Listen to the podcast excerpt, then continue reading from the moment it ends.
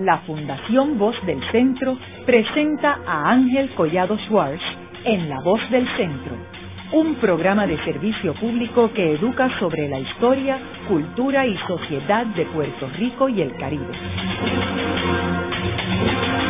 Saludos a todos. El programa de hoy está titulado La defensa naval de San Juan en el siglo XVIII. Hoy tenemos como nuestro invitado a Manuel Minero, quien es director del Museo del Mar en el Viejo San Juan, en Puerto Rico.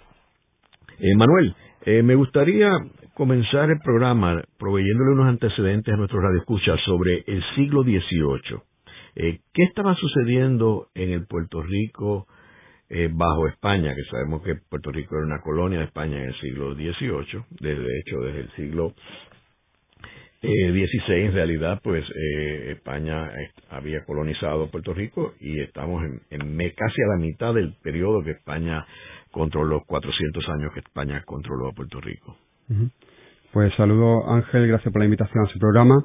El siglo XVIII en Puerto Rico eh, una vez más es eh, reflejo de los conflictos y de los devenires que ocurren en Europa. También se reflejan en Puerto Rico como ocurrió en, los siglos eh, precedentes.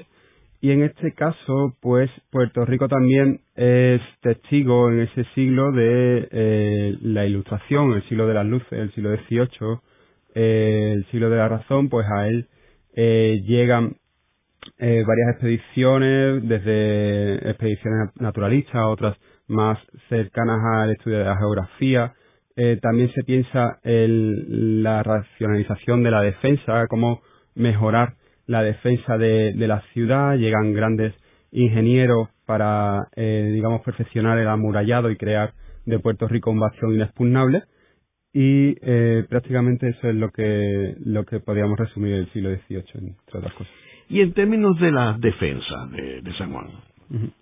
Eh, la defensa de San Juan del siglo XVIII evoluciona, digamos que desde el ataque de Drake del siglo XVI, 1595, hasta el ataque de Abercrombie eh, que ocurre en el siglo XVIII, bueno, pues pasan unos 200 años en los que, eh, digamos, el órgano defensivo de, San Juan, pues compuesto por las fortificaciones, las murallas, va evolucionando, igual que la formación tanto de la milicia como de la dotación profesional.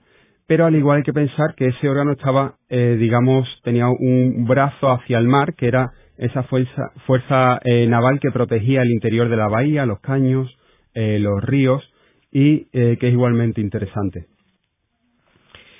Y en términos de la acción en el Caribe, ¿qué estaba pasando? Porque estamos hablando de la defensa de San Juan, pero este tenemos que ya para el siglo XVIII, pues eh, están los otros poderes europeos en el Caribe.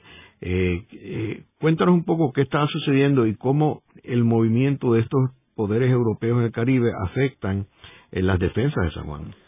Sin duda hay, que hacer referencia al inicio del siglo XVIII, cuando los Borbones alcanzan la corona española, tanto en Francia como, como en España el trono está en posesión de la familia Borbón.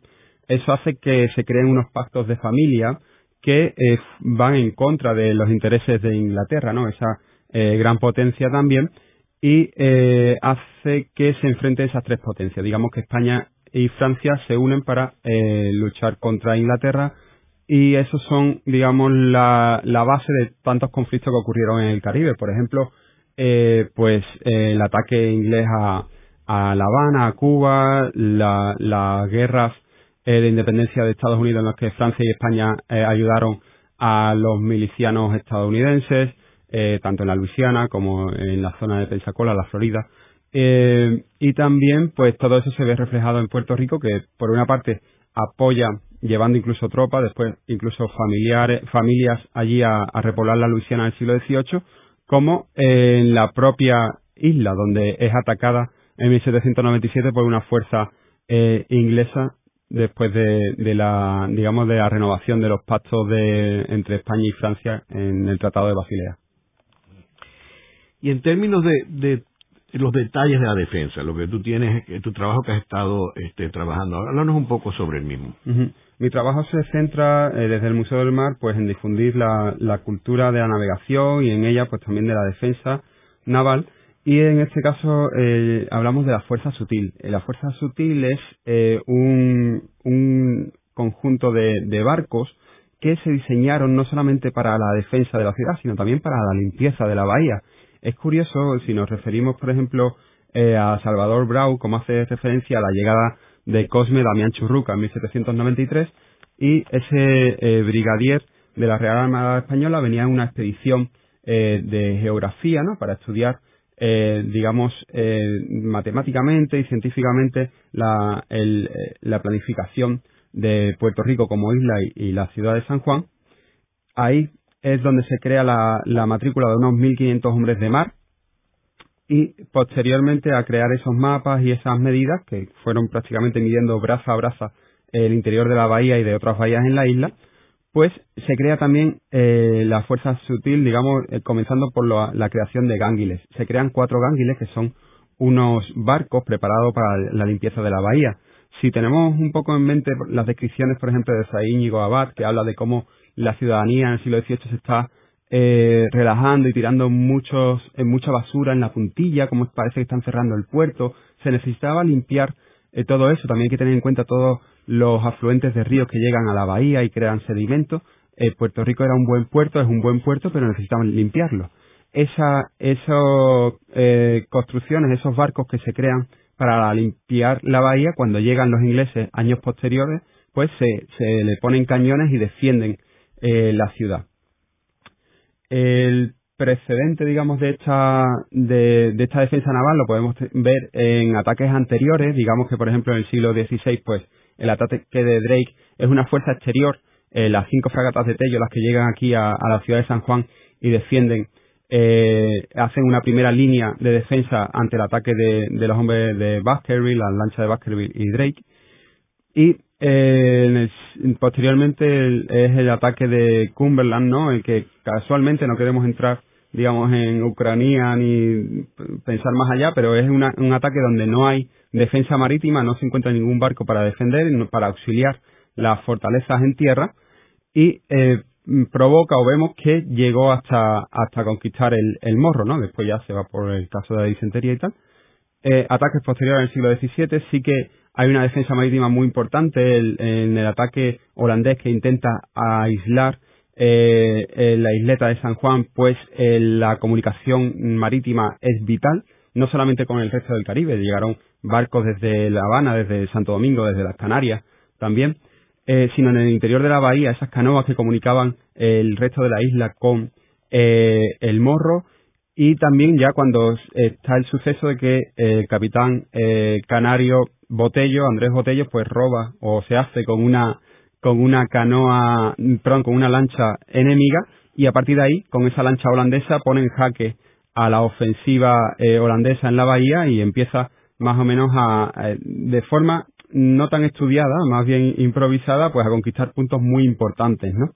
La realidad es que no es hasta el siglo XVIII cuando se piensa ya eh, racionalmente en crear esta defensa marítima, ¿no? Esta defensa de esta fuerza eh, con base, podríamos decir, en la puntilla, que eh, utiliza, digamos, el, precedente de la maestranza de los arsenales, que después ya se organizaría en el arsenal de la Marina Española, pues eh, como base para crear estos barcos. Hemos mencionado anteriormente que los gánguiles, pues imaginaos una, una gran lancha, ¿no? Con una especie de cuba en el centro, una especie de cesta, donde depositaban el fango, depositaban todos los desechos de, de la bahía ese barco navegaba hacia el exterior y allí abría la cesta y caía esos sedimentos fuera de la bahía, ¿no? Esos barcos no tenían cañones. Esos barcos en el, inicio, en la creación, no tenían cañones, era simplemente de limpieza para la bahía. El otro gran barco que se creó para eso era el pontón, se crearon dos pontones, es un barco muy característico, es un barco chato, bajo, muy, muy amplio, que tenía, montaba dos grandes ruedas eh, pensamos, eh, muchas veces lo explicamos en el museo para que nos hagamos idea, esos ratones, ¿no? Esos hámsters que se mueven en las ruedas, pues así ponían a hombres para moverse en el interior de esas ruedas, que movía un mecanismo que movía una cuchara y limpiaba con esa cuchara el interior de, perdón, el fondo de la bahía, ¿no? Ese fondo que sacaban, pues lo echaban en los gánguiles y lo sacaban fuera. La otra, eh, digamos, barco importante de esta fuerza sutil eran las lanchas cañoneras. Ya esa sí que era una lancha creada eh, exclusivamente para portar cañón, eh, un cañón que servía para la defensa costera, digamos, pues para la defensa de los ataques piráticos, de los ataques de corsarios de, naciones extranjeras, y ese sí que ya era una, una creación eh, exclusiva para la defensa. Los otros era para la limpieza. Manuel, y otras islas eh, del Caribe hispanas, particularmente Santo Domingo y Cuba, también utilizaban eh, barcos como estos para limpiar las bahías. Es curioso, tenemos constancia de la creación, por ejemplo, eh, en otras bahías. Ahora mismo no le puedo asegurar en estas caribeñas, pero sí que, existían estas este tipo de, de, embarcaciones en bahías españolas. podemos entender eh, fácilmente que es un modelo que se extendió en todo en todos los territorios españoles y también eh, franceses. Mucha documentación de la que tenemos es eh, de la de ilustraciones francesas y tal, o sea que era algo que eh, entraba dentro del movimiento racionalista de crear un sistema de, mejoras en los puertos. Y tú mencionaste ahorita la puntilla, eh, que todavía está allí en el viejo San Juan. Este, en esos edificios era que se eh, manejaba todo esto operativo. realmente esa puntilla, el, arsenal como lo conocemos hoy, que es un testigo perfecto de, de esa época, pero digamos ya del final. Eh, digamos que esta fuerza sutil brilla eh, sobre todo en el ataque de 1797 y es después de este ataque, en 1800, cuando ya eh, se crea de mampostería, ¿no? digamos, de este, este arsenal, prácticamente como lo conocemos hoy, con las ampliaciones que se hicieron posteriormente ya en el siglo XIX.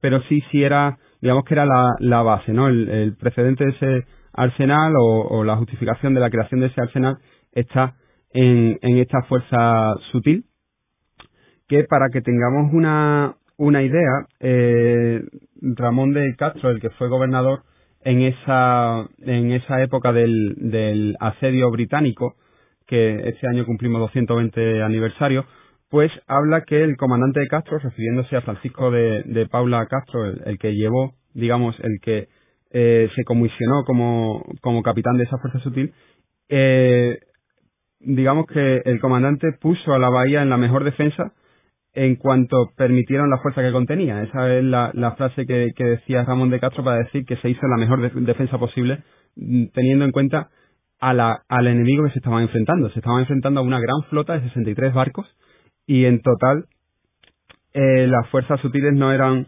eh, no, no llegaban ni siquiera a, a la treintena, o sea, pero digamos que los campos de batalla eran diferentes. Sí que se hubo enfrentamiento eh, puro y duro con, con, embarcaciones, sobre todo en la zona de Isla de Cabra, cuando hay un intento de los ingleses de, desembarcar en esa zona con sus fragatas y las lanchas cañoneras salen del cobijo de, la, bahía para, eh, digamos, mm, eh, arrebatarle esa idea a los ingleses. También tuvieron mucho, eh, mucho éxito en la zona, auxiliando la, zona de, del puente de San Antonio, las baterías de ese lugar. Y digamos que el éxito de esta, el, el papel que, representa esta, esta defensa, eh, también nos, nos habla de él eh, el mismo Francisco de Paula Castro, este capitán de fragata que fue comisionado para, para llevar esta, esta defensa naval, que nos habla cómo eh, en cada día del sitio, eh, incluso de, en las noches, se habilitaba cada ganguil, cada pontón, cada lancha con eh, las balas, los sacos, los cartuchos, la metralla de unos 100 tiros, que se aprovechaban para detener el ímpetu del contrario. Destrozaban sus trabajos, aniquilaban las fuerzas, causaron mm, bastantes muertes y heridos en las filas contrarias y los, los mantuvieron en constante sorpresa el resultado fue que no adelantaron un paso de la línea en la que estaban atrincherados. Ese es el, resumen que hace eh, Francisco de Paula Castro del resultado de esa fuerza, que, así fue, así lo demuestra. Los, los tripulantes de estas embarcaciones eran marinos o eran civiles? Pues es curioso, en su mayoría eran eh, eran marinos, eh, o sea, eran, eran soldados, soldados, pero también tenemos constancia de, civiles. Hay un, hay un pasaje muy especial que hoy día podemos ver todavía los resultados de, aquella obra, que fue la que ocurrió el 29 de abril de 1797. Ese día, en la madrugada de ese día, eh, hubo un, un capitán de capitán agregado de correos marítimos, es decir, era un civil que se llamaba Miguel Alzadegui, que eh, se acompañó de unas, unos eh, voluntarios para crear, digamos, tener, tener una misión muy complicada, que era plantar unos sillares de piedra en la boca del boquerón. No sé si nos hemos fijado alguna vez que si vemos frente a el, castillo de el fortín de San Jerónimo hay unas piedras, ¿no? Que hasta hace poco estaba ahí la piedra del perro y tal. Bueno, eso fueron, eso no cayó allí de la nada, ¿no? Fue plantada fue plantada una misión prácticamente especial y hecha por eh, voluntarios y, por gente civil que estaba defendiendo su bahía eh, en, ese momento. Es, muy especial porque eso hoy todavía vemos los resultados de aquello. Lo que intentaban era, eh, en medio de la noche, casi en campo enemigo, porque Santurce, Cangrejo, como lo queríamos llamar, hasta Condado, era prácticamente campo inglés en esas dos semanas, pues se adentraron ahí exponiéndose a las baterías inglesas y plantaron en esa noche esos sillares que aún están en nuestros días. Es muy interesante porque permitieron, eh, digamos, salvar eh, de una posible penetración de algún bergantín que pusiera en eh, entredicho o, en, peligro la primera línea defensiva que tanto que un, un, papel tan importante tuvo en esa defensa. Hay que decir que también hicieron su trabajo que casi se quedan ellos atrapados ahí, casi las piraguas que utilizaron no pudieron salir apenas pudieron salir para, para volver a la isleta de San Juan. Y en, en términos del operativo de ellos de limpiar eh, la bahía, ¿eso era un operativo que duraba un periodo eh, ilimitado o era eh, por, por días específicos?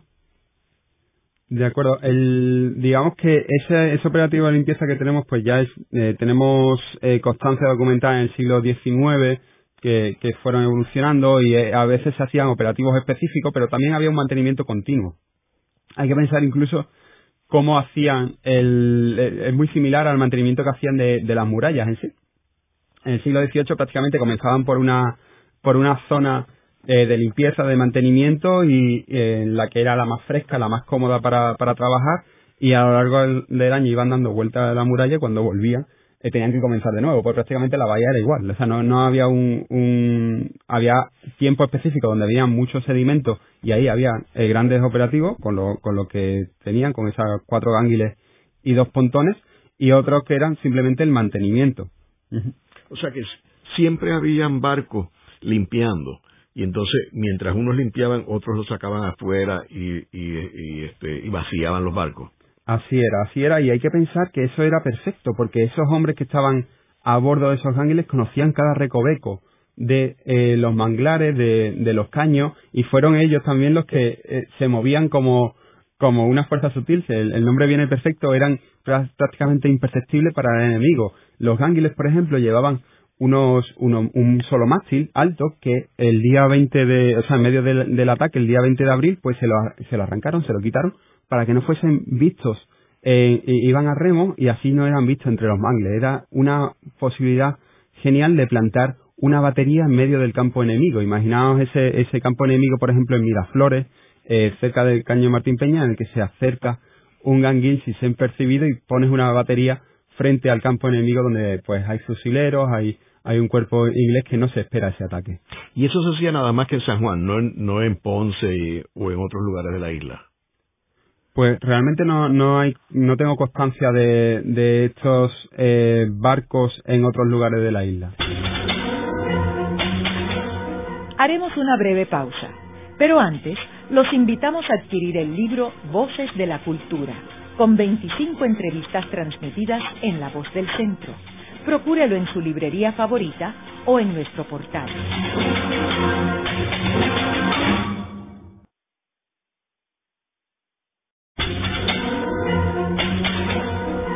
Están escuchando a Ángel Collado Schwartz en La Voz del Centro.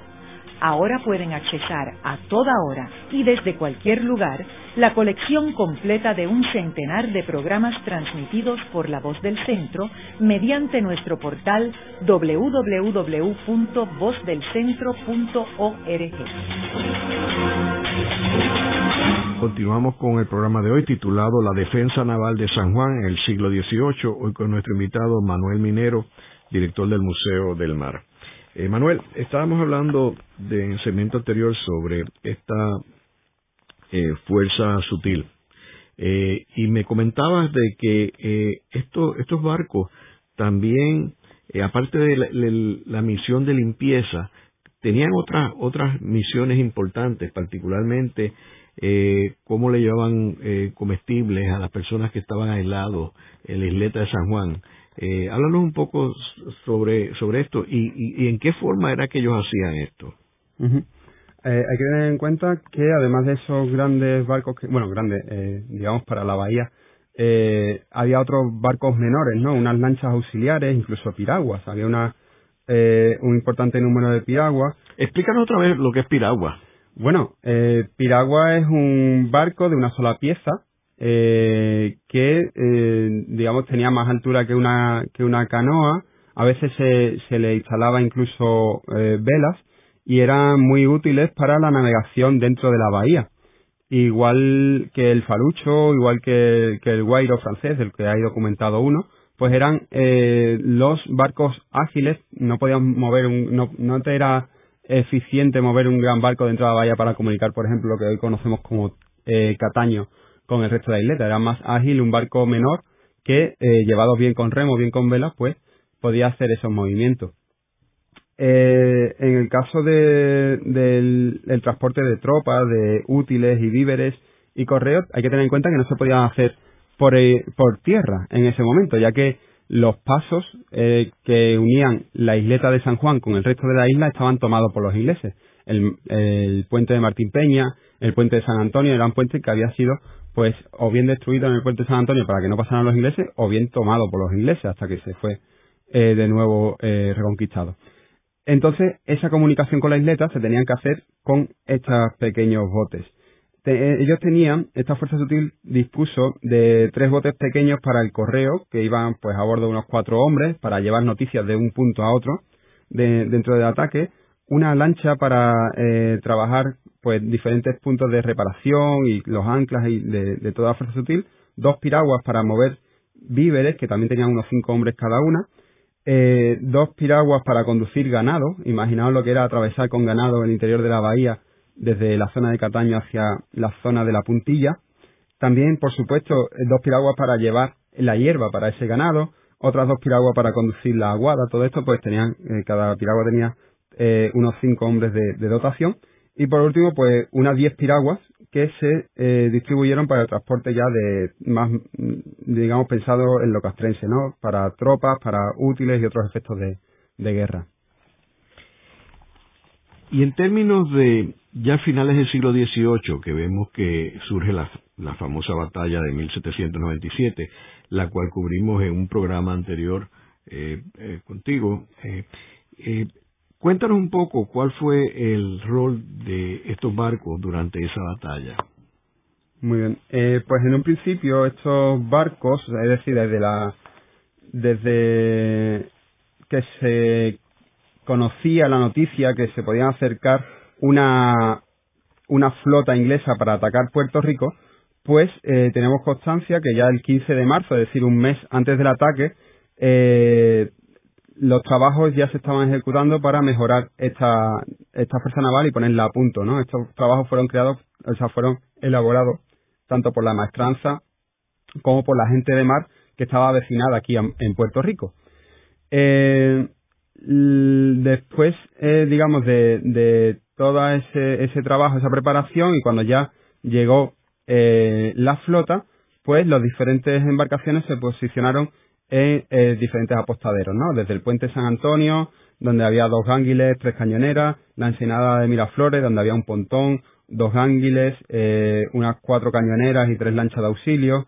También eh, muy importante la defensa de, la boca del puerto, ¿no? Donde se puso un pontón y tres cañoneras que a veces venían una más, incluso fueron cuatro las que atacaron eh, en Isla de Cabra el intento de, desembarco inglés.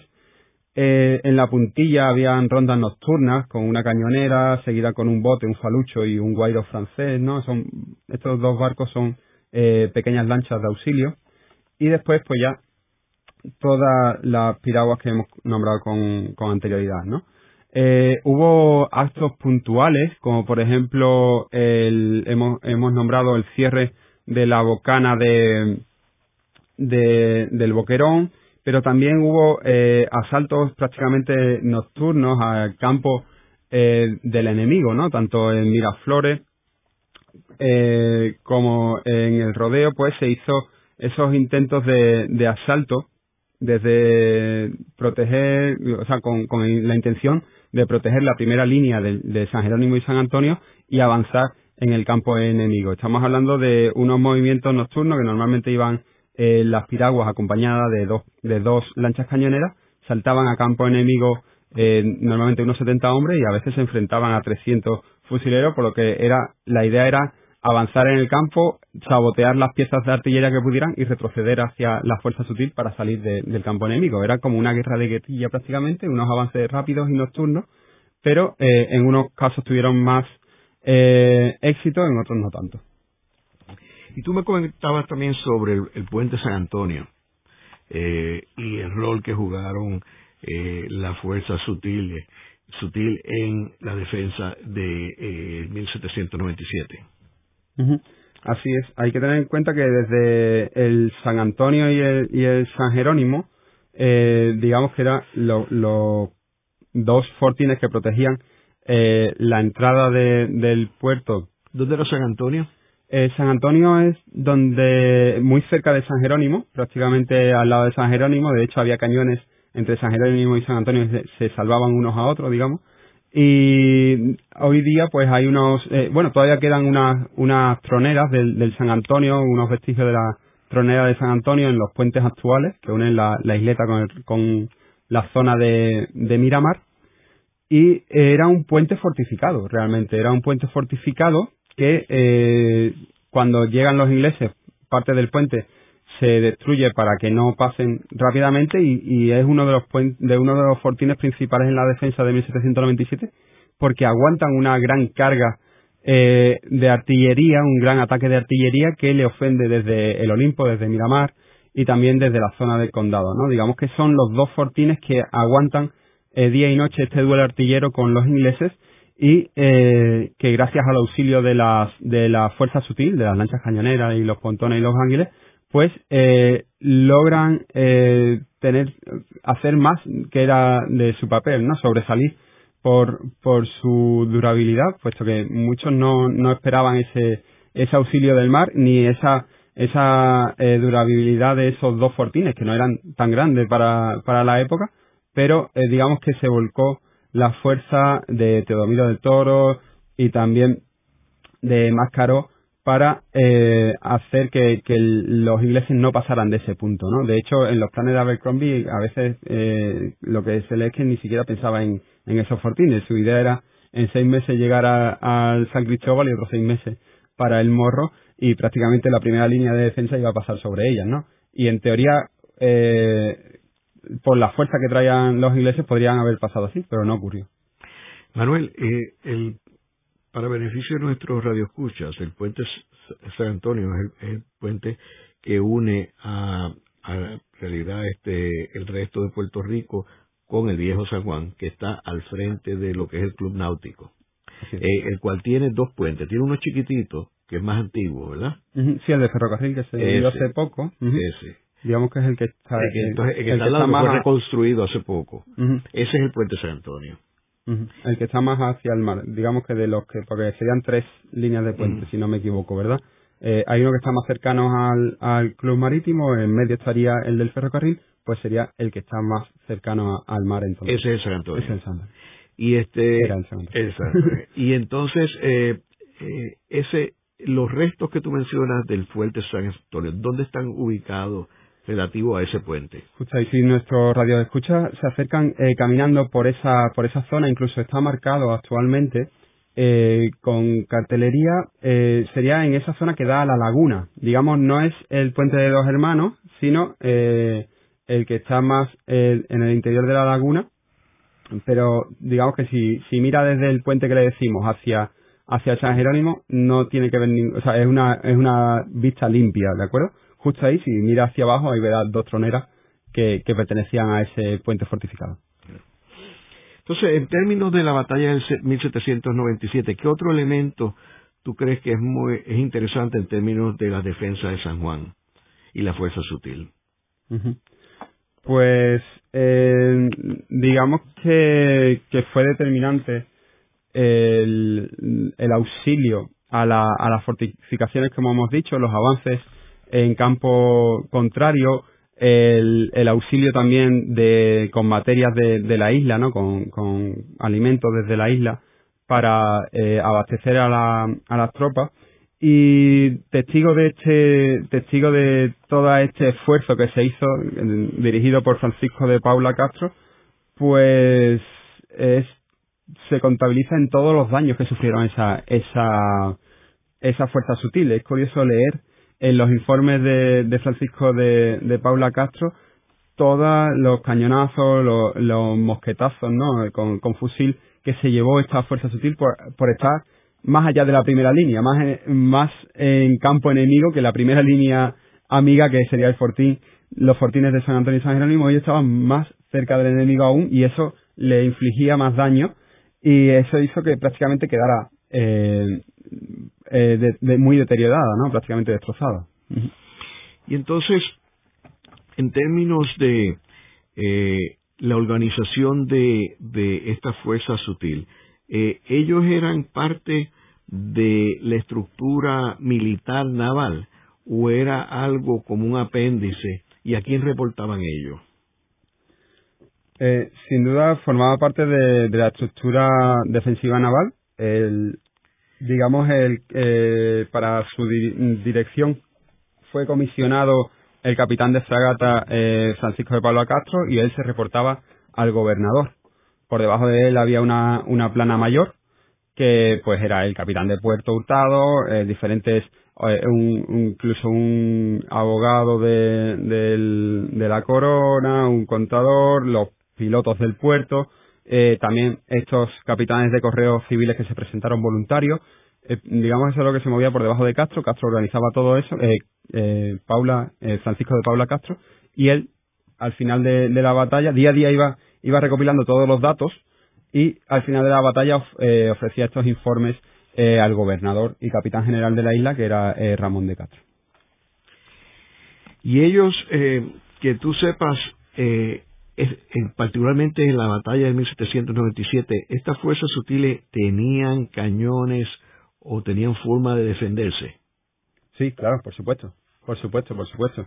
No solamente tenían cañones, digamos que por ejemplo un pues un ganguil eh, normalmente estaba armado con dos cañones, un pontón también con dos eh, con dos cañones. Hubo uno de esos ganguiles que le instalaron un mortero eh, de ordenanza que fue muy eh, efectivo. De hecho, eh, los prisioneros ingleses confirmaron que sí, que formó, eh, dio mucha o hizo muchas bajas entre las filas enemigas. Eh, las lanchas cañoneras pues llevaban sus cañones, a veces un, un cañón de cuatro eh, de, de, bronce, de a cuatro onzas o libras, perdón. Otros llevaban de seis cañones, pero no solamente eso, sino por ejemplo una lancha cañonera que iban a bordo unos 13 tripulantes, pues llevaba ese cañón más 12 sables, más 12 fusiles, en el momento en que hubiese que saltar a tierra un asalto o algo así, pues ellos tuviesen, eh, tuvieran que defenderse. Hay que tener en cuenta que ellos también temían que eh, lo, de aquella gran flota eh, inglesa saltaran, fueran capaces de, de introducir algún barco hacia la laguna de Cangrejos, donde hoy está el, el, el puente Moscoso, ¿verdad? Eh, y de ahí, a partir de, del caño Martín Peña, llegar al interior de la bahía y ganar la espalda a todo el sistema defensivo eh, de, San Juan, porque no estaba preparado para que le atacaran desde la bahía, estaba preparado para eh, si fuera, si era atacado desde el mar, ¿no? De ahí que esa fuerza sutil también el cañón Martín Peña la tuviera pues muy eh, celosamente guardado para que no, no penetraran desde ahí, ¿no? Y por eso llevaban eh, todo este tipo de armas eh, de, un calibre considerable a bordo para el tipo de embarcación que es, de estos cañones incluso de A16 que llevaban los gánguiles, eh, y también armas mm, como fusiles, sables, pistolas, que esa tripulación, a veces de, de 30 operarios o soldados en los gánguiles o en los pontones y, y 13 en las cañoneras, pues fueran capaces de hacer esa defensa. Pero esa fue esa esa fuerza sutil eh, tenían sus barcos que no tenían armas, ¿verdad? Que eran los que se dedicaban a la limpieza. Esos barcos cuando que se dedicaban a la limpieza en tiempos de paz, pero cuando llegaba eh, los, armaban. los armaban, eso es. Los armaban muchas veces, pues eh, como nos confirma el mismo eh, capitán de fragata Francisco de Paula, con cañones que, que de otros barcos, de incluso de los barcos franceses que estaban en la bahía, de todo eso van, van sacando esos cañones que montan a bordo de esos barcos. Eh, no es hasta el siglo XIX ya cuando hay una ordenanza para, digamos, eh, que todo, eh, todos esos barcos ya estén armados por eh, armas propias, ya dentro de los arsenales se crea esa, ese, esos grandes almacenes para eh, construir eh, barcos específicos para la defensa. ¿Y cómo era la dinámica? Por ejemplo, si un barco estaba utilizándose para la limpieza, ¿qué tan rápido ellos podían armarlo de haber un ataque? ¿Y qué, cuánto tiempo sabía Puerto Rico que venía el ataque? O sea, ¿cuál, era? Porque obviamente no había eh, internet, ni, ni teléfonos celulares, eh, ni radar. Eh, o sea, cómo ellos se enteraban que venían las fuerzas invasoras y cuál era el procedimiento, el protocolo, si queremos verlo de esa forma, para convertir estos barcos eh, que estaban eh, limpiando la bahía a barcos guerreros. Eh, muy buena pregunta. La realidad es que no hemos nombrado, pero es muy interesante hablar de los barcos correos, esos barcos rápidos que iban de una isla a otra, incluso desde España hacia, hacia el Caribe, eh, sin más mercancía que el correo, llevando noticias, de decir, ahora estamos en guerra con Inglaterra, ahora cuidado que hay una flota, una gran flota por el Caribe, comunicándose eh, desde Puerto Rico hacia La Habana, desde La Habana hacia Puerto Rico, Santo Domingo en medio, Trinidad. Eh, es interesante saber, bueno, después del Tratado de Basilea, después de la, de la, de los ataques de eh, la flota inglesa eh, en los puertos de Cádiz, de Tenerife, y de Trinidad y de San Juan, pues se informa rápidamente después de esos ataques, ¿no? En el caso de Puerto Rico, una vez que se ataca, que, la flota de, Harvey ataca Trinidad y se dirige a Puerto Rico, una vez que, que ya toma Trinidad, hay un correo, un barco correo que llega aquí a Puerto Rico y avisa a, Ramón de Castro. La realidad es que cuando llega ese correo ya Ramón de Castro estaba, eh, digamos, eh, había previsto esa defensa tenemos en los escritos del capitán de fragata eh, Francisco de Paula Castro, dice que desde el 15 de marzo ya estaban preparando, armando los cañones, prácticamente un mes tardaron, ¿no? O bueno, tardaron o estuvieron preparando toda esa defensa para... sabían que el ataque iba a ser inminente, que había un movimiento de la flota. No existía internet, no existía comunicaciones así, pero sí que los tiempos eran más lentos. Se sabía, había espías también, o simplemente eh, cónsules o, embajadores en tierras del enemigo que avisaban cuando una gran flota estaba saliendo de un puerto como el de Londres o un puerto como el de, eh, digamos, Plymouth o cualquier puerto enemigo, se, se informaba rápidamente sin saber el destino eh, al pie de la letra, pero sabía que había un ataque que se estaba barajando ya. Luego de una breve pausa, regresamos con Ángel Collado Schwartz en La Voz del Centro.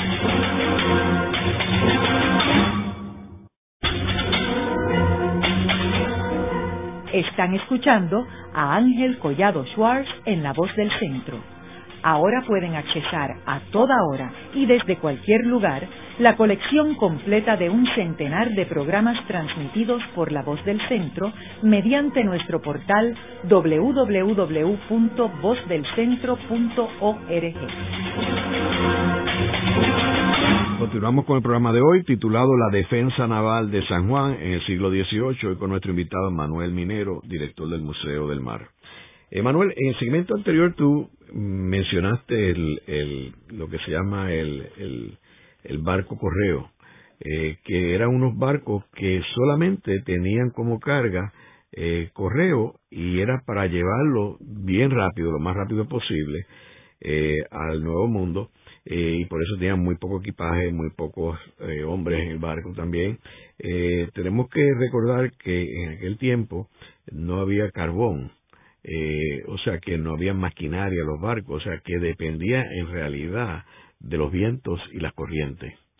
Eh, así que eh, eh, los marinos, de hecho, tenían que ser, yo diría, probablemente más, o sea, mejores marinos que los de ahora, pues tenían que tener una cantidad de conocimiento que hoy en día, pues, con la computadora, los radares, pues, en realidad el GPS, el marino, pues tú puedes, este, navegar más fácilmente porque tienes este unos ojos mirando al, al, al fondo del mar para no encallarte. en aquellos tiempos no había nada de eso, era lo que sabía el marino. Eh, y las corrientes te favorecen eh, eh, por una por un lado pero te pueden perjudicar por otro igual que los vientos háblanos sobre sobre esos barcos el correo bueno la verdad es que tienes razón es decir la capacidad de, navegar con la información que le daba la naturaleza era era impresionante y, y también digamos la experiencia de cada capitán era determinante para el buen éxito de, y llegar a buen puerto, ¿no? En el caso de, de los eh, capitanes de barcos correos, pues eh, ellos portaban estos, estos barcos ligeros, eh, apenas sin más equipaje que, que esos correos, que eh, se movían rápidamente entre, entre las islas y sobre todo de, trayendo noticias desde la península y después enviando para allá informes. Eh, hay que tener en cuenta que a veces eran eh, muy beneficiosos para prever un ataque, pero también a veces provocaban ataques, porque no tenemos que olvidar, como hemos eh, mencionado en programas anteriores, que eh, cuando ese gran galeón, Nuestra Señora de Begoña, llega aquí a, a San Juan desde Cuba, después de, pasar una tormenta por las Bahamas y deja, deposita esos dos millones en plata en la fortaleza en, el año 1595, es Pedro eh, Juárez o Pedro Suárez, el gobernador en ese momento, quien envía barcos correos a España avisando que ese, esa plata ha llegado aquí y que la están custodiando aquí y que mande barco para recogerla. Uno de esos correos son los que son interceptados, interceptados por la inteligencia eh, inglesa y eh, la reina Isabel responde a esa información secreta pues enviando la mayor flota eh, que es la de Drake aquí al Caribe. La, mayor flota que había enviado los ingleses al Caribe son esos 25 barcos de Drake en 1595 hasta ese momento. Es decir, había que tener sumo cuidado, incluso a veces, bueno, en la mayoría de ocasiones ese correo iba cifrado, eh, tenía, era, digamos, un principio de, inteligencia global eh, con la que comunicarse en un terreno tan extenso desde las Filipinas hacia eh, hasta Nápoles, pues toda esa comunicación que había en los diferentes territorios se hacía mediante este medio porque es que no había otro. Y entonces, eh, una vez, una vez eh, tenemos, tenemos el correo, la información entre España y Puerto Rico, y tú mencionabas también el segmento anterior de que había todo un, unas redes de espías que les decían las movidas que estaban sucediendo en los distintos puertos importantes. Eh, Puerto Rico, ¿cómo jugaba esa planificación en términos de prepararse para la, para la para un posible ataque? Eh, o sea, si sabías que estaba una flota saliendo de, de un puerto inglés, eh, ¿cómo tú podías determinar que iba a venir para Puerto Rico? ¿Y qué tan pronto tú tenías señales que venía para Puerto Rico? Era un juego difícil, difícil porque la información no era abierta, eh, pero eh, se sabía, había ciertas ventajas y es que, digamos, eh, había poco espacio a la improvisación, puesto que los barcos se movían eh, siguiendo unas corrientes eh, de viento en general que eran iguales para todo el mundo. Es decir, había unos caminos en el mar que marcaban el viento. Ya eso en la época del vapor eso varía y las estrategias eh, tenían mucho más campo de, digamos, de improvisación. Pero ahí no. Ahí, digamos que se sabían esos caminos, imaginaban esos caminos en el mar que marcaban los vientos alisios, esos que traen los polvos del Sáhara en verano, pues igualmente traían los barcos hacia esta zona del Caribe y eh, digamos era un determinante la información tanto en los puertos enemigos donde ya hemos mencionado pues esos eh, miembros de la diplomacia extranjera que muchas veces eran eh, sacados de la corte o, de, o del parlamento para que no se enteraran de ciertas cosas o se les engañaba se les daba una información que no era eh, la, la, verdadera para que informaran mal a, a sus respectivos reyes no eh, la realidad es que cuando eh, Puerto Rico por ejemplo eh, Ramón de Castro comienza el, el plan de defensa eh, ya había una base, es decir, él no improvisa. Desde la corona española se hacen unos reales unas reales órdenes en las que se, a todas las ciudades fortificadas de, costa pues se digamos, unos pasos a seguir. Por eso decimos que, eh, digamos, eh, hubo un, mes eh, de preparación, pero antes había todo un trabajo eh, previo que desde 1794, prácticamente tres años antes del ataque, ya se estaban formando la base de esa defensa. Por supuesto, la fortaleza, las, fortalezas y las, y las murallas era eh, el mejor eh, símbolo de la previsión que se había tenido, ¿no? O sea, se había fortificado para prever un ataque masivo. ¿Cuántos barcos llegó, llegaron a, estar en Puerto Rico para proteger a Puerto Rico en términos de los españoles? ¿Cuánto fue lo, lo máximo que hubo? De acuerdo. Eh, depende del, momento. Hay que pensar que, por ejemplo, eh, con una pequeña. No, era tan determinante el número de barcos como el momento en el que llegaba y, sobre todo a veces incluso la sorpresa. ¿no? Y, pensamos que eh, cuando Drake ataca eh, Puerto Rico solamente había cinco, bueno, quizás quizás seis y, o siete si pensamos en un pequeño navío que, protegió el San Antonio y las cinco fragatas de Tello, que son las que luchan realmente en primera línea, una de ellas sale, eh, se, quema, y en Nuestra Señora de Begoña, ese gran galeón, se tiene que hundir para tapar la bocana de la bahía, no sirve para defenderlo. O sea, con cinco barcos prácticamente defendieron la bahía y echaron a Drake.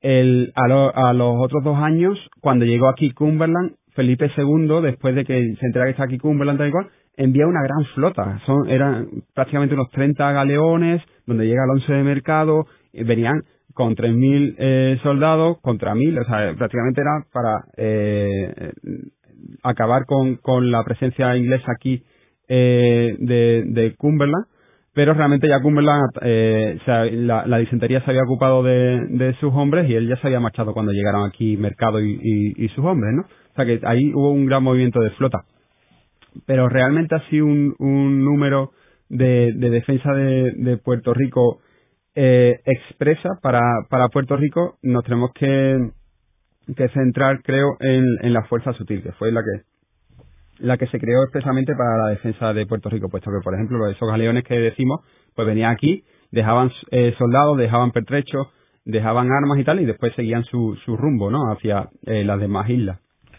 Eh, Manuel, y Miguel Enrique, el, corsario, en tu investigación, ¿ha salido algo en, términos de la fuerza sutil en Puerto Rico? Bueno, realmente Miguel Enrique, eh, como armador de corso, pues, eh, claro, eh, él maneja una, flota que sirve, de hecho, disuade de ataques a, a las fuerzas extranjeras en ese principio del siglo XVIII pero digamos, me he centrado en San Juan eh, más en mi investigación y el, papel principal de Enrique quizá podemos decir de la, la toma de, de, Vieques, ¿verdad? Que sabemos que, que, que eso, a principios del siglo XVIII, pues eh, con su flota eh, corsaria ataca eh, a los ingleses que estaban eh, en Vieques. La realidad es que es muy interesante ese personaje, el, que Ángel López Canto pues se, se dedicó y nos regaló una obra espléndida y, y al cual le debemos mucha investigación porque es muy interesante cómo crea esa flota, cómo tiene esos astilleros para crear esa, esa, esa, esos barcos y que utiliza para, el corso. A veces, pues, eh, incluso, a veces no, lo prestó a, a la marina que estaba bien eh, empobrecida de, Felipe V, el primer Borbón, y él le, premia con ese rango de fije de, capitán y, rango de capitán de mar y tierra. Es un personaje bien interesante que nosotros hemos cubierto aquí. Este, de hecho, yo grabé un programa con Ángel López Canto en Sevilla eh, sobre Miguel Enrique y, y que algunas personas lo, lo catalogan como el primer gran nacionalista puertorriqueño. Luego de la pausa, continuamos con Ángel Collado Schwartz en La Voz del Centro.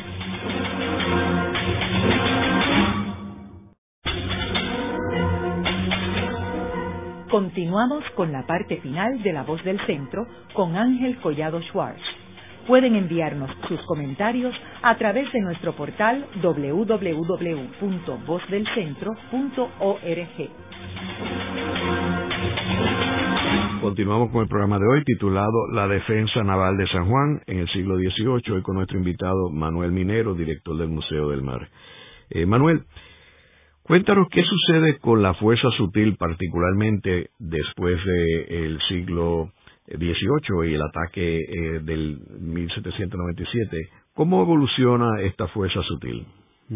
Pues digamos que en el tiempo más cercano después del ataque, en los días posteriores, prácticamente el ataque termina el 2 de mayo y ya tenemos informes de ese mismo día, del día 9 de mayo y tal, pues tenemos eh, esa información de eh, Francisco de Paula recopilando todos eh, esos datos, tanto de los daños como de, los logros conseguidos por la Fuerza Sutil, y que se entrega a Ramón de Castro también con una finalidad, que es conseguir mejoras y beneficios para esos hombres que se han jugado la vida, ¿no? y sobre todo se decía que, que se le diera beneficio para que en una ocasión similar se repitiera. Era, era lo que buscaba también con esos informes. Entonces, eh, hay una detallada eh, lista de daños que, que fueron eh, o que, que, causaron a la fuerza sutil, eh, pues daños tanto en las embarcaciones como también los heridos a bordos y tal.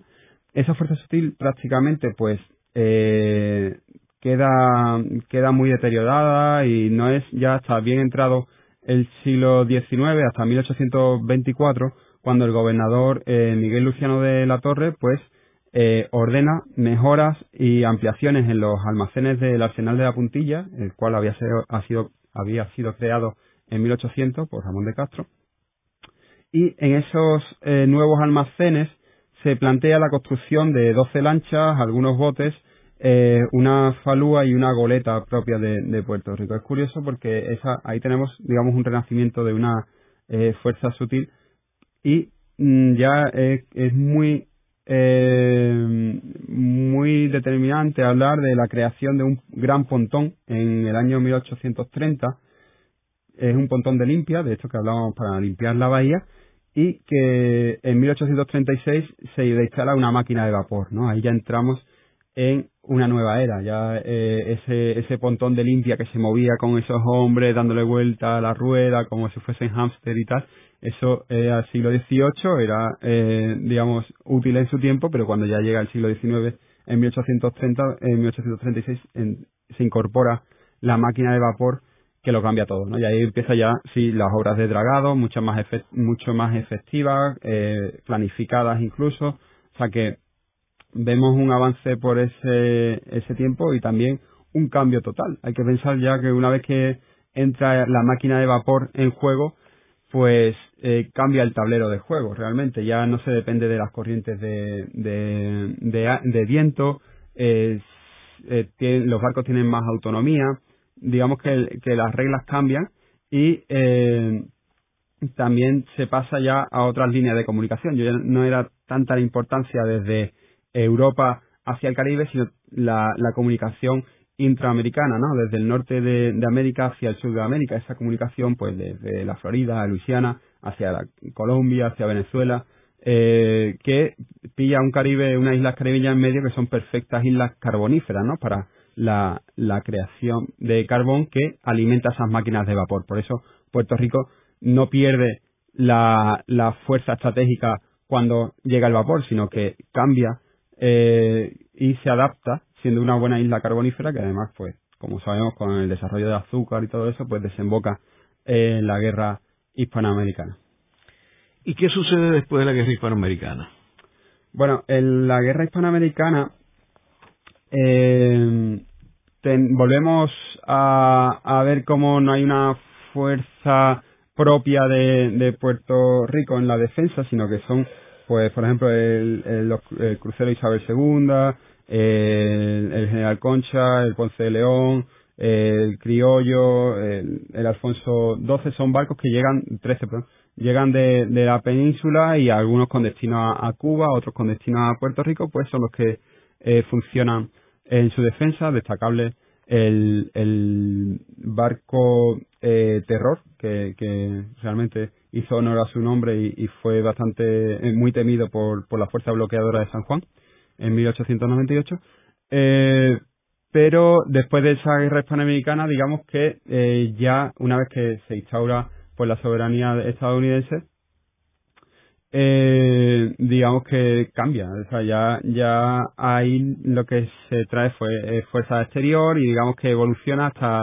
lo que hoy vemos que lo que sería la herencia, digamos, de, de esa fuerza sutil que es el, la base del Coast que curiosamente está todavía en, en la puntilla.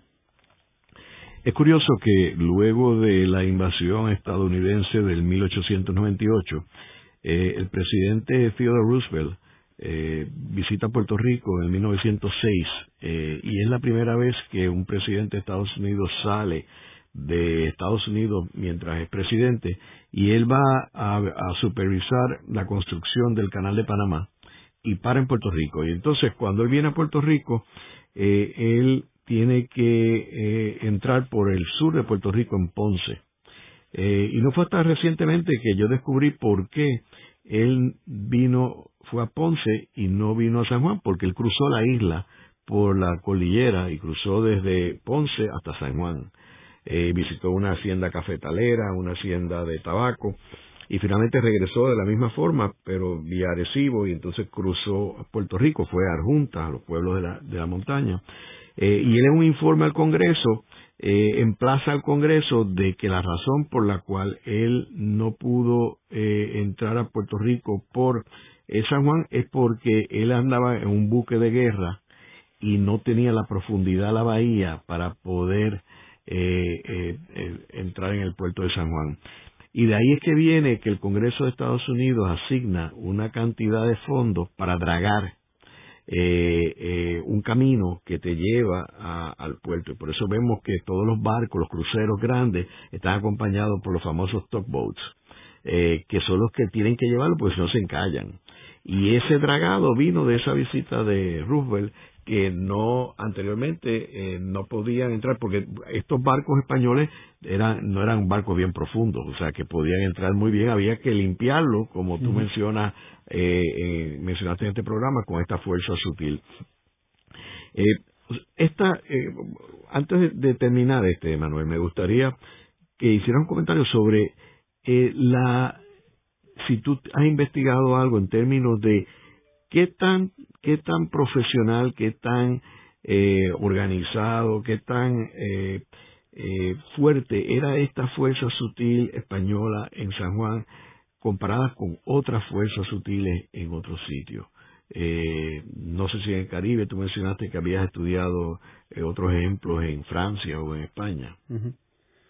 Bueno, tenemos, digamos, el, precedente de, de esta fuerza sutil, sobre todo de las lanchas cañoneras, pues fueron las utilizadas por, por Barceló. Eh, digamos que la toma, por ejemplo, el intento de, de, toma, de Gibraltar en el siglo XVIII eh, es donde se emplean estas lanchas cañoneras eh, y es donde Churruca ve su funcionamiento. De hecho, salva a muchos compañeros en ese desafortunado ataque y eh, digamos era una, una fuerza bastante usada en, puertos similares a, a, Puerto Rico. El Cádiz, por ejemplo, es un puerto muy similar y, y el uso de lanchas cañoneras pues se, se hizo de, de, igual forma para la defensa contra los franceses ya en 1812 y eh, o sea que no era una fuerza primitiva, era tan buena como la de los otros puertos en, en Europa Claro, estamos viendo una unificación de, de o sea, un estándar en, en la creación de una fuerza